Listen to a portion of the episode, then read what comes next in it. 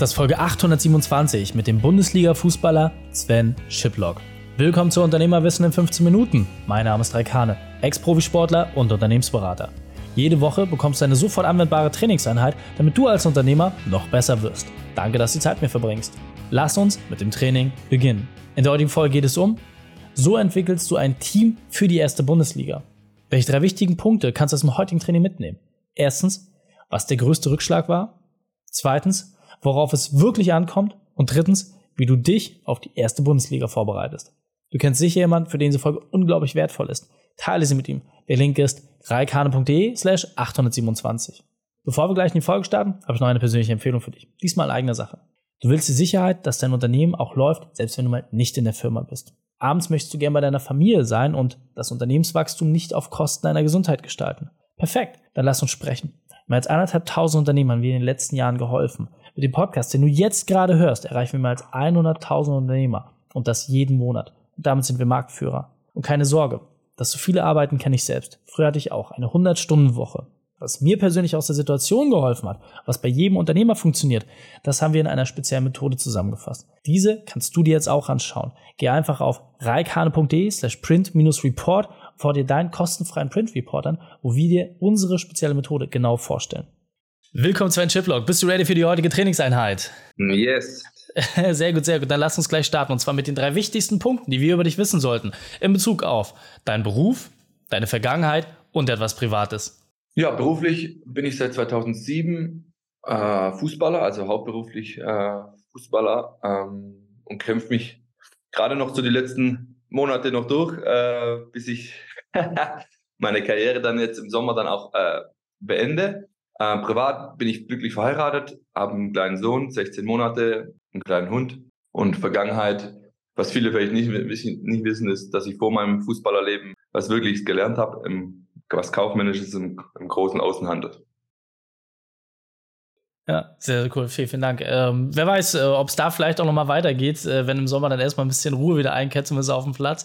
Und äh, was bei dir besonders spannend ist, du hast ja wirklich äh, eine steile Karriere jetzt auch schon hingelegt. Ja, man kann jetzt schon so ein bisschen drauf zurückblicken. Äh, viele Bundesligaspiele gehabt, sehr erfolgreich gewesen. Kannst du uns mal abholen, was ist deine spezielle Expertise? Was bringst du den Menschen weiter? Ja, also der Fußball an sich ist ja für alle da draußen oft so dieses, alles läuft super, alles ist schön, man hat viel Geld, man hat Aufmerksamkeit, man ist, steht im Mittelpunkt. Ähm, ja, ich kann den Menschen so ein bisschen den anderen Blickpunkt, weil ich schon viel in meiner Karriere praktisch erlebt habe, viele Tiefpunkte auch hatte, ähm, durch Verletzungen, äh, durch ja, durch Wechsel, wo nicht so funktioniert haben. Ähm, und da kann ich nachher dann auch gerne noch ein bisschen mehr erzählen darüber. Ja, sehr, sehr cool. Vielen Dank. Und du hattest gerade schon gesagt, äh, die meisten Leute haben immer den Eindruck, Mensch, äh, als Profifußballer, das ist ja das gemachte Leben und ist auch sehr, sehr strebenswert. Und viele sehen ja auch gar nicht die Schattenseiten. Deswegen hol uns mal ab. Was war deine berufliche Weltmeisterschaft, deine größte Herausforderung? Wie hast du diese überwunden? Ähm, damals, wo ich in Hoffenheim war, so 2013 ungefähr, ähm, wo alles erst super lief. Äh, ich bin in der Bundesliga angekommen, habe gespielt, habe regelmäßig Tore auch geschossen. Ähm, und dann kam, kam eine Verletzung oder Probleme mit meinem Körper ähm, zustande, wo keiner genau wusste, wohin mit den Problemen oder es kam immer wieder, dann war ich beim Arzt, kam wieder zurück, wieder Comeback und wieder zurück, äh, bis dann einfach so die Frage war, was habe ich überhaupt, woher kommen die Probleme? Und das waren so diese vier, fünf Monate, wo ich dann von Arzt zu Arzt gerannt bin und nicht wusste, ob es überhaupt weitergeht mit meiner Karriere, kann ich überhaupt was anderes machen, muss ich äh, wieder meine Ausbildung wieder fortführen oder äh, zur Arbeit wieder? Und das war so mit praktisch eine der prägendsten Zeiten äh, in meiner Karriere, weil, weil ich einfach nicht wusste, ob es überhaupt weitergeht und äh, ob ich da rauskomme und wie ich da rauskomme, aber jetzt nach, also zurückblickend war es natürlich äh, so mit am, die prägendste und mit die, die beste Zeit, weil ich einfach so gestärkt aus dieser Phase rausgekommen bin, ähm, weil ich dann doch den richtigen Arzt äh, gefunden habe, äh, der mich richtig behandelt hat und auch bis meine Karriere durch praktisch immer Monat, nicht monatlich, aber halbjährlich äh, dort vorbei und hat mich so für meine ganze Karriere praktisch noch begleitet. Ähm, ja, und zum Glück bin ich damals zu ihm und er hat mir einfach dabei unterstützt. Und bis jetzt, äh, 15 Jahre später, hat das alles gehalten. Sehr, sehr cool und äh, finde ich vor allem auch super, dass du das teilst. Du hattest ja im Vorgespräch gesagt, dass du so ungefähr Mitte 20 warst, ja, und jetzt überlegt man sich, gerade voll angekommen, ja, äh, der Profivertrag läuft, man hat natürlich auch sehr hohen Erwartungsdruck, man weiß, okay, die Halbwertszeit eines Stürmers ist natürlich irgendwie auch begrenzt und dann diese Schwierigkeit zu haben und zu sagen, ja, okay, was passiert, wenn jetzt von einem Tag auf den nächsten alles weg ist, ja, wenn man nicht mehr einsatzfähig ist und sich trotzdem dann da durchzukämpfen, äh, sich zu regenerieren und dann, ja, letzten Endes auch noch viele Jahre weiterspielen zu können, äh, sehr, sehr wertvoll. Vielen Dank, dass du das da geteilt hast. Und was mich besonders auch noch interessiert ist, ähm, jetzt weiß man natürlich auch, hey, wenn man so einen Fußballkader hat, elf Personen, die auf den Platz gehen, ja alle irgendwie ein riesengroßes Ego.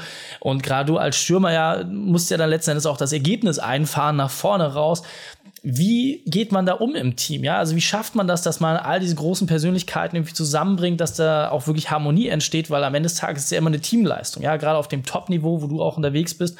Was sind da vielleicht so ein paar Schlüsselstellen, die einfach wichtig sind, damit das Team auch wirklich als Einheit funktioniert? Ja, das ist nicht ganz so einfach. Ich hatte schon auch viele Vereine in meiner Karriere und hatte viele Teams ähm, zusammengestellt und es ist wirklich auch nicht einfach, ein harmonisches Team zu finden, wo, wo die Charaktere dann auch wirklich äh, auch, also matchen.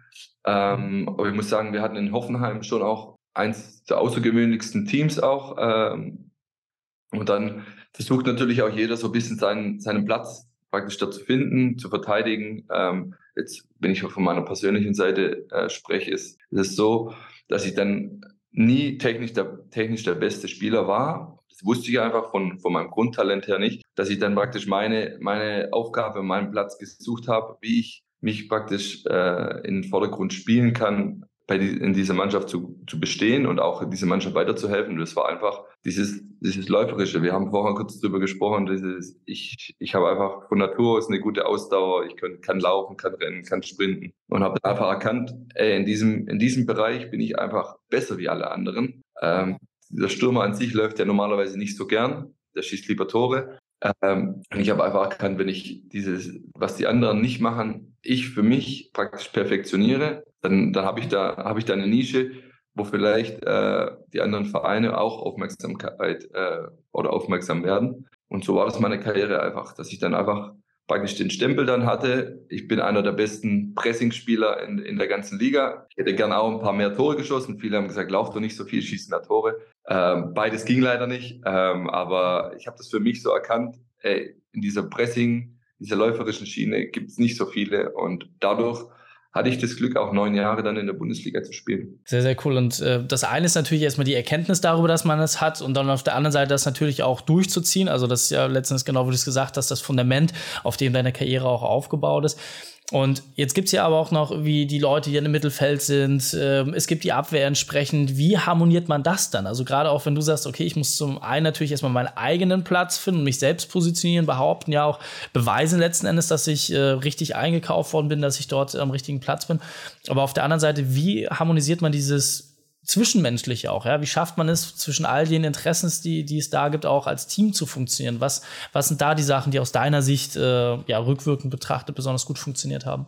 Ja, viel ist schon auch ein bisschen der Trainer praktisch, ähm, also ausschlaggebend, was für eine Philosophie lebt er vor, was für eine Idee hat er, äh, ziehen, wie viele Spieler ziehen damit. Es gibt in, in jedem Team gibt es immer ich sag mal vier, fünf, wo, wo einfach nicht einverstanden sind wie, mit ihrem Platz, mit dem Trainer. Mit, es gibt, es gibt, also in jedem Team gibt es immer ein paar. Lieber weniger wie mehr, weil die Überhand darf, darf, leider nicht nehmen. Ähm, aber ich, ich kann es gar nicht genau erklären, wie, wie das entsteht. Einfach, man merkt, dass man ist dann wochenlang zusammen in einem Trainingslager, äh, in, einem, in, in, einem Trainingscamp sogar, wo man dann mal unterwegs ist. Man geht essen, man geht Bowling und dann merkt man, wie viel gehen mit zum Essen, wie viel gehen mit zum Bowling spielen, wenn man mal eine Feiern geht, wie viele Leute sind noch da. Man merkt, man sind die Leute gern miteinander unterwegs, sind, kommen die gern ins Training, haben die Spaß, machen die auch privat was. Und da merkt man dann relativ schnell, ey, die Harmonie ist super. Und das spiegelt sich dann auf dem Platz auch wieder, finde ich. Und das war so praktisch meine Karriere über auch, auch oft sichtbar. Oft, wenn sich die Leute sich neben dem Platz auch gut verstehen, dass es dann auf dem Platz auch harmoniert, dann jeder seine, seine Interessen praktisch auch manchmal unterordnen kann und sagen kann, okay, ich bin jetzt gerade nicht mehr vorne, aber ich habe jetzt meine Rolle als Einwechselspieler oder als, als, als Mentor oder als Pusher äh, für die nächsten Wochen. Und das macht halt der einzelne Charakter praktisch nachher aus. Ähm, und das ist viel auch Management und Trainer, wie er die Mannschaft zusammenstellt, auf jeden Fall. Finde ich sehr, sehr spannend, das, was du gerade sagst, ne, dass es darum geht, hey, dass man auch ähm, über den normalen Arbeitsrahmen hinaus ähm, in Aktivitäten zusammen ist, dass man die, das Zwischenmenschliche herstellt und vor allem auch, dass man ja Freundschaften entwickelt und daraus letzten Endes sich viel bessere Ergebnisse ableiten lassen, weil es nützt nichts, wenn du der beste Spieler bist, technisch alles super ist, aber ja, wenn das Team dich einfach vielleicht auch nicht mag, dann wirst du da nie so Fuß fassen können und deswegen stimmt die Harmonie nicht. Also sehr, sehr spannender Aspekt. Ähm, Kannst du vielleicht mal beschreiben, wenn du jetzt gerade sagst, hey, als Unternehmer, ja, kann ich mir letzten Endes auch genau wie ein Trainer die Leute selber aussuchen, aber ich bin natürlich auch nicht nur Trainer, ich bin ja Spieler gleichzeitig. Was sind vielleicht da so deine Empfehlungen, worauf man besonders achten sollte, wenn man sich Leute reinholt? Ja, wenn du sagst, hey, ich bin ja, so wie du es gesagt hast, ich stelle ein neues Team zusammen und äh, ich habe da Entscheidungshoheit. Was sind so die, die Grundzüge, auf die du ganz besonders achtest, ähm, die, die wir uns als Unternehmer vielleicht mitnehmen können? Also mir persönlich ist immer Offenheit, äh, wie, also der erste, man sagt, spricht ja immer von dem ersten, von dem ersten Kontakt oder der ersten, äh, ersten Eindruck, ne? Ähm, ja, und ich finde so von mir eigentlich, dass ich immer sehr, sehr gute Menschenkenntnis habe und dann eigentlich nach zehn Minuten merke, okay, das matcht, das ist nicht, ähm, und vom Gefühl her einfach, ja, also ich, ich bin jetzt noch nicht im Unternehmer-Dasein. Ich, ich kann vielleicht, ich glaube, ich stelle mir es vielleicht auch ein bisschen einfacher vor, wie es nachher ist, äh, gute Leute einzustellen. Aber so habe ich auch in, in, im Team immer schnell, sehr schnell gemerkt, okay, wer ist offen für irgendwas, wer ist kommunikativ. Ich bin ein sehr harmoniebedürftiger Mensch, auch ähm, sehr lustig, habe hab Spaß am Leben, komme jeden Tag äh, mit Spaß und mit Gaudi ins Training. Und wenn das einer mir auch widerspiegelt in einem Gespräch, bin ich, ist die Sympathie natürlich gleich da. Ich bin immer so mit diesen bisschen ernsten, verbissenen Leuten, tue ich mir immer ein bisschen schwer. Und so diese, diese Offenheit, diese Lockerheit, diesen, diesen Spaß auch zu haben, das oder das fand ich dann immer, okay, mit denen habe ich mich dann meistens gut verstanden. Äh, und die sind oft auch äh, für ein Team dann auch harmonischer, wie vielleicht ein bisschen, der, im Fußball gibt es halt viele, klar, wo jeder nach sich selber guckt und Egoisten und sowas. Es gibt äh, im Unternehmen da sein wie im Fußball auch. Aber so würde ich, wenn ich mal ein Unternehmen habe, Mitarbeiter aussuchen wahrscheinlich. Sehr spannend. Äh, ich finde es interessant, wie du es halt gerade sagst, ne, dass der Nasenfaktor am Ende des Tages für dich auch immer so ein Erfolgsgarant ist. Also du merkst ja schon so aus dem, wie du redest, ähm, dass die, die Harmonie, das Zwischenmenschliche sehr wichtig ist. Wenn du es jetzt mal äh, beziffern müsstest und sagst, okay, ich muss ja irgendwie beides schaffen. Ja? Ich brauche Leistungserbringung, aber auch letzten Endes Harmonie.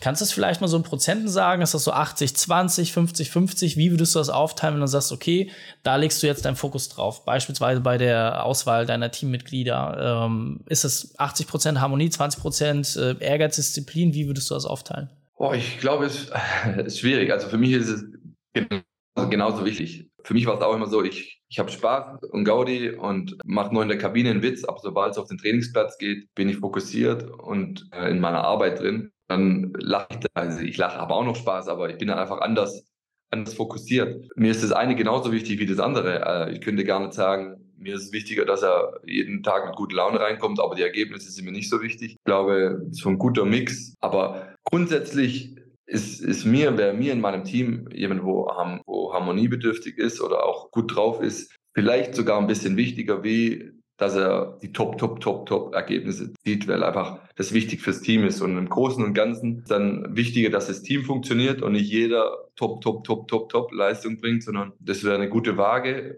würde ich sagen, wie wenigstens Prozent ausdrücken müsste. Ja, mir wäre schon, ist mir schon, sagen wir, die Ergebnisse sind klar wichtig, aber ist mir genauso wichtig, wenn die Harmonie stimmt. Ich, ich würde es auch 50-50 fast, fast rauslegen. Ähm, aber es darf halt auf keine, auf keine Seite ausschwanken, natürlich. Ja, Zweimal wir sind so langsam auch auf der Zielgeraden. Deswegen, wenn wir jetzt sagen, hey, wir wollen mehr von dir erfahren und vielleicht auch deine Expertise mal bei uns im Unternehmen haben, wie können wir dich am besten erreichen? Und dann verabschieden wir uns. Ja, gerne äh, per E-Mail. Äh, ich kann auch meine E-Mail-Adresse gerne äh, sagen. Es ist sshipblog.web.de. Kann mich gerne jederzeit äh, melden. Ich bin immer ganz so aktiv bei, beim Social Media, deswegen gerne per E-Mail. Ja, sehr cool. Sven, vielen, vielen Dank, dass du deine Zeit und deine Erfahrungen mit uns geteilt hast. Ich freue mich auf das nächste Gespräch mit dir. Sehr gerne, Dankeschön.